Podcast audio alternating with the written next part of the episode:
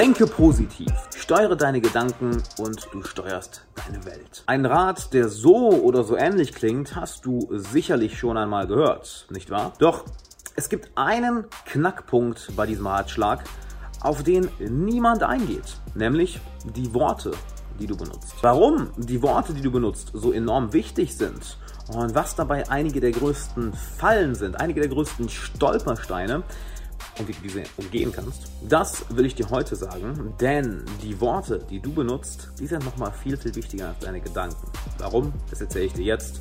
Und damit erst einmal, hi, Alexander Avala hier. Ich freue mich sehr, dass du da bist. Wenn du gerade auf YouTube schaust oder im Podcast hörst, ich freue mich. Falls du neu bist, pass auf, dann klick doch auf YouTube hier einmal unter dem Video auf den Abonnieren-Button und auf die Glocke daneben, denn dann verpasst du keine Uploads mehr, die zwei bis dreimal die Woche kommen, wo du kostenlosen Content bekommst.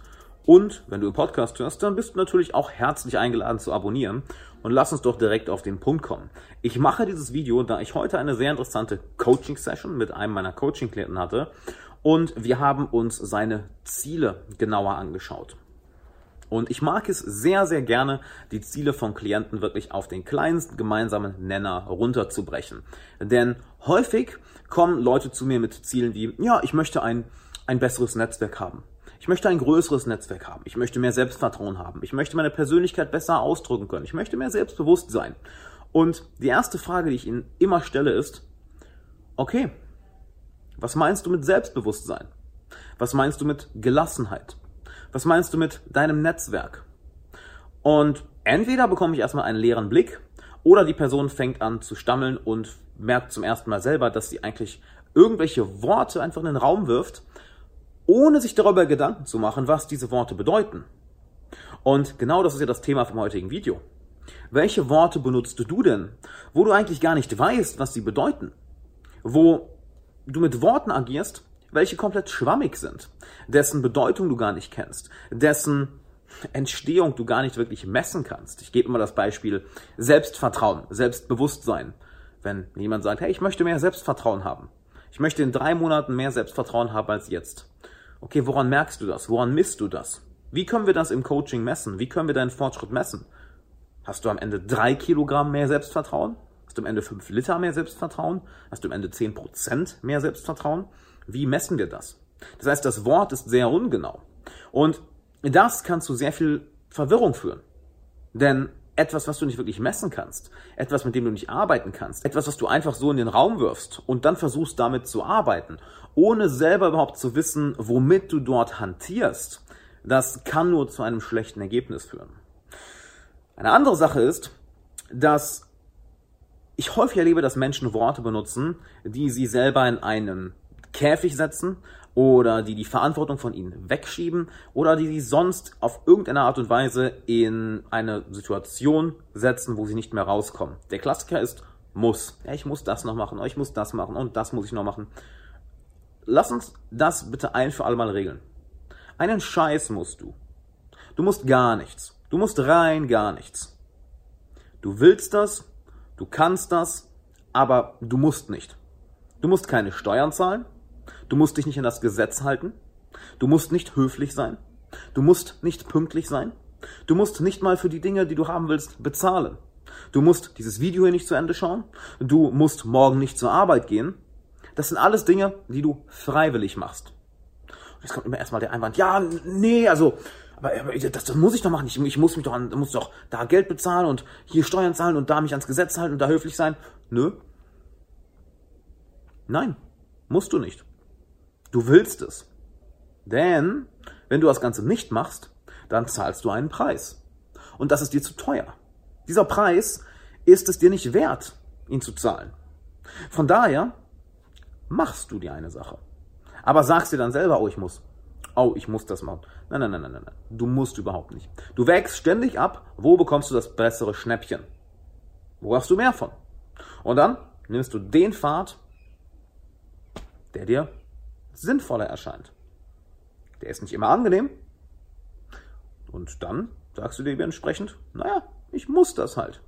Nein, du musst gar nichts. Du bist ein erwachsener Mensch, du bist ein erwachsener Mann, eine erwachsene, eine erwachsene Frau, ein freier Mensch. Du kannst jederzeit wählen, was du machen möchtest. Plus, Hast du dir das Wort muss einmal genauer angeschaut?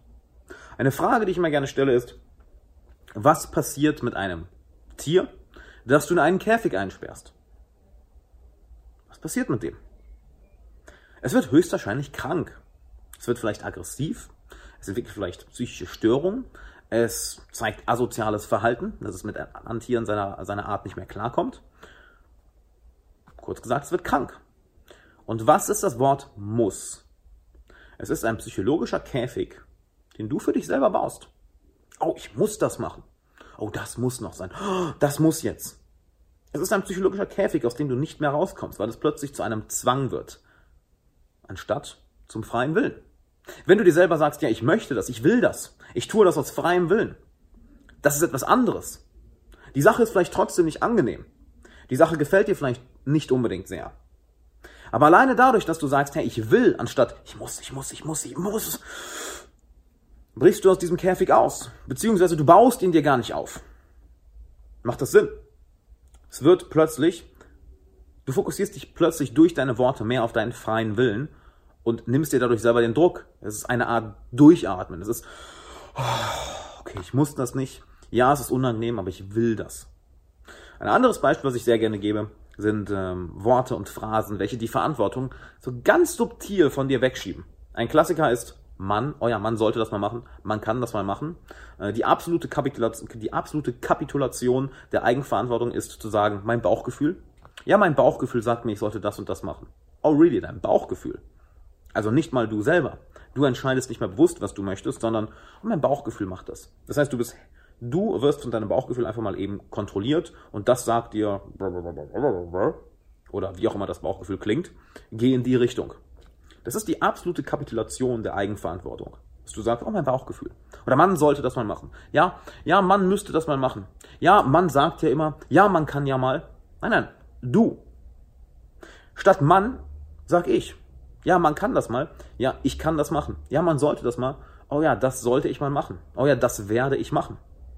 Dadurch bekommt es plötzlich eine gewisse Substanz. Plötzlich identifizierst du dich damit, plötzlich ist es auf dich bezogen, nicht auf dieses, dieses Geisterwesen Mann, dieses Ding, was irgendwo im Raum schwebt, was aber keiner von uns wirklich identifizieren kann. Und warum ist das Ganze so wichtig? Warum laber ich jetzt so von der Sprache, von bestimmten Worten, von bestimmten Sprachmustern? Ganz simpel. Deine Gedanken. Jeder erzählt dir, oh, denk positiv. Oh, du steuer deine Gedanken. Fokussiere dich auf deine Gedanken. Die müssen positiv sein. Und das auch wieder, die müssen. Erstmal, deine Gedanken müssen einen Scheiß. Die müssen nicht positiv sein. Du kannst denken, wie du möchtest. Niemand kann dir vorschreiben, wie du zu denken hast. Der erste Schritt Richtung Faschismus ist, wenn jemand dir vorschreibt, wie du zu denken hast. Deshalb denke, wie du willst. Solange du damit niemandem, niemandem wehtust, denke, wie du möchtest. Und was ist denn die Grundlage deiner Gedanken? Deine Worte, dein Wortschatz, dein Vokabular.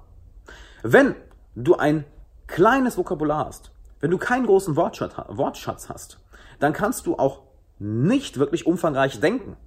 Und wenn du nicht wirklich umfangreich denken kannst, dann kannst du die Welt, die sich vor dir auftut, nicht wirklich interpretieren, nicht wirklich in Worte fassen. Das heißt, deine, dein eigenes Spektrum an Emotionen ist sehr viel geringer als von jemandem, äh, der einen enorm großen Wortschatz hat, der, ein, der eine, eine farbenfrohe Natur von Worten an den Tag legt. Das ist etwas komplett anderes. Er kann seine, seine, seine subjektive Erfahrung anders beschreiben, anders interpretieren, anders wahrnehmen und dementsprechend auch seine Gedanken verändern. Denn Sprache ist das Fundament deiner Gedanken. Deine Gedanken lösen deine Emotionen aus und deine Emotionen bestimmen deine komplette Lebensqualität. Das heißt, bei dem Rat, denke positiv. Fangen wir mal beim zweiten Schritt an. Der erste Schritt ist eigentlich, was für eine Sprache benutzt du? Denn erst wenn du dir deine Sprache anschaust, die Macht der Worte erkennst und bewusst darauf achtest, welche Worte du benutzt. Und ich wette mit dir, wenn du jetzt dieses Video geschaut hast, beziehungsweise diesen Podcast hörst, es wird dir schwer fallen, dein Bewusstsein von deinen Worten wieder wegzunehmen. Denn plötzlich bemerkst du, wie häufig du im Alltag muss sagst oder Mann oder die Verantwortung vor dir wegschiebst oder Worte benutzt, welche die subjektive Erfahrung, die du gerade hast, entweder eskalieren oder zu einem absoluten Ultimatum machen. Beispielsweise, wenn jemand sagt, oh, ich habe Angst, ich habe panische Angst. Ist das wirklich so? Ist das die beste Art und Weise, wie du gerade deine subjektive Erfahrung im Körper, das, was deine Sinnesorgane als elektrische Impulse zu deinem Gehirn senden, ist das wirklich die beste Art und Weise, wie du das beschreiben kannst? Angst, Panik, Terror, Horror? Was ist mit Aufregung? Was ist mit innerer Tumult? Was ist mit oh, eine gewisse Unruhe? Was ist mit Anspannung? Was ist mit Vorfreude? Du spürst die gleichen subjektiven Erfahrungen in deinem Körper, aber da du dem Ganzen ein anderes Label gibst, also ein anderes Wort benutzt, plötzlich ist es nicht mehr diese ultimative Katastrophe, es ist nicht mehr diese, diese, diese absolute Endzeit, oh mein Gott, jetzt bricht alles zusammen. Plötzlich ist es etwas, oh, ähm, es ist Aufregung, es ist Vorfreude. Plötzlich ist es vielleicht sogar etwas Positives. Genau das kannst du auch für die Emotionen benutzen, die du natürlich gerne häufiger spüren möchtest. Dass du anstatt zu sagen, ich fühle mich gut, zu sagen, ich fühle mich großartig. Ich fühle mich lebendig. Ich fühle mich heute leidenschaftlich. Ich fühle mich heute kreativ. Ich fühle mich heute, ich fühle mich heute wohlwollend. Ich fühle mich, ich fühle mich heute diszipliniert. Ich fühle mich heute enorm erquickt. Ja, auch das kannst du sagen. Nutzt vielleicht keiner mehr in der heutigen Zeit. Nur durch einen farbenfrohen, lebendigen Wortschatz hast du einen ganz anderen Spielraum mit deinen Gedanken. Und wenn du einen größeren Spielraum mit deinen Gedanken hast, wenn du dort ein größeres Spektrum hast, was du abgrasen kannst, dann spürst du auch mehr von den Emotionen, die du haben möchtest. Und wenn du mehr von den Emotionen spürst, die du haben möchtest, dann steigt deine Lebensqualität. Und wenn deine Lebensqualität steigt, dann hast du ein verdammt geiles Leben. Ein verdammt geiles Leben. Deshalb überspring nicht den ersten, den ersten Schritt. Fang nicht an bei positiv denken, positiv denken, positiv denken, positiv denken.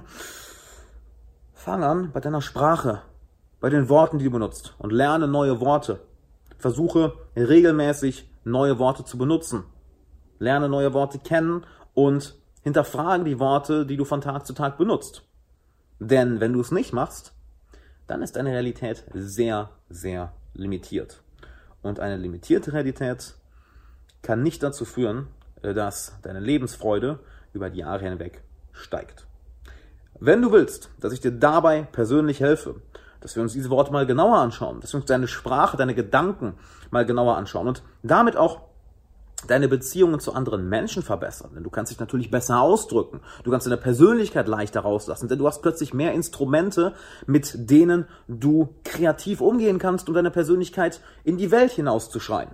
Wenn du das lernen möchtest, dann melde dich für ein kostenfreies Coaching bei mir an. Das ist eine kostenfreie Coaching-Session. Du kannst das entweder hier oben auf den YouTube, in der YouTube-Card machen oder wenn du auf den Link in der Beschreibung klickst oder wenn du im Podcast zuhörst oder gerade nicht am Bildschirm bist, weil du nur zuhörst, dann geh doch einfach auf alexanderwahler.com slash coaching und trag dich dort ein. Das Ganze dauert zwei Minuten, dann wählst du einen Termin aus. Ich gebe davon immer nur ein paar die Woche beziehungsweise am Tag. Die Dinger gehen weg wie warme Semmel.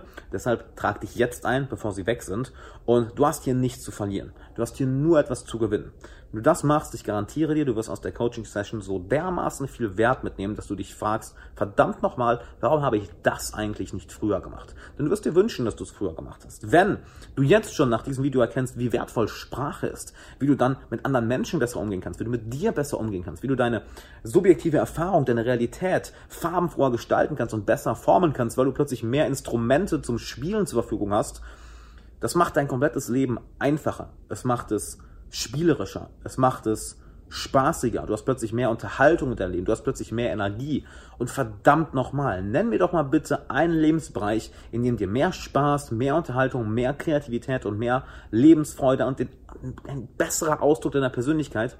Nenn mir einen Lebensbereich, in dem dir das nicht weiterhilft. Es gibt keinen. Es gibt keinen.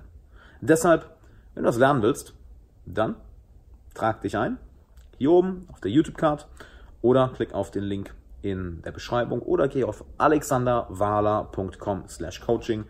Trag dich ein. Ich freue mich sehr mit dir zu reden. Ich freue mich sehr, ja, zu schauen, wie wir das Ganze in dein Leben integrieren können, dass wir, dass wir dir einen, einen farbenfrohen Ausdruck deiner Realität zuteil werden lassen, mitgeben und dass du somit deine Persönlichkeit besser ausdrücken kannst, mehr von den Menschen anziehst, die dich glücklicher, erfolgreicher und erfüllter machen und du an sich ein glücklicherer Mensch wirst, der lebensfrohere Gedanken hat, der positivere Gedanken hat und der dementsprechend bessere Emotionen spürt angenehmere Emotionen spürt und dementsprechend ein sehr viel erfüllteres Leben hat.